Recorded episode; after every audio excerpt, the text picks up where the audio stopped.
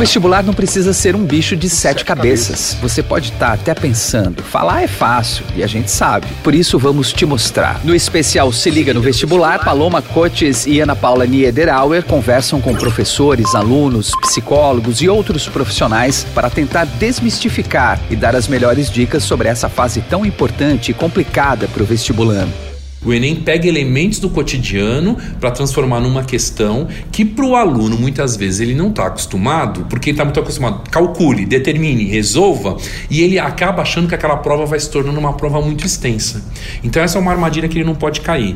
É uma prova que exige dele o quê? Concentração. É um teste de paciência a prova de matemática. Com o Enem e os principais processos seletivos batendo a porta, não dá para esperar, né? O bom leitor, ele já sai com uma vantagem muito grande frente às pessoas que não têm hábito de ler. É interpretação na veia.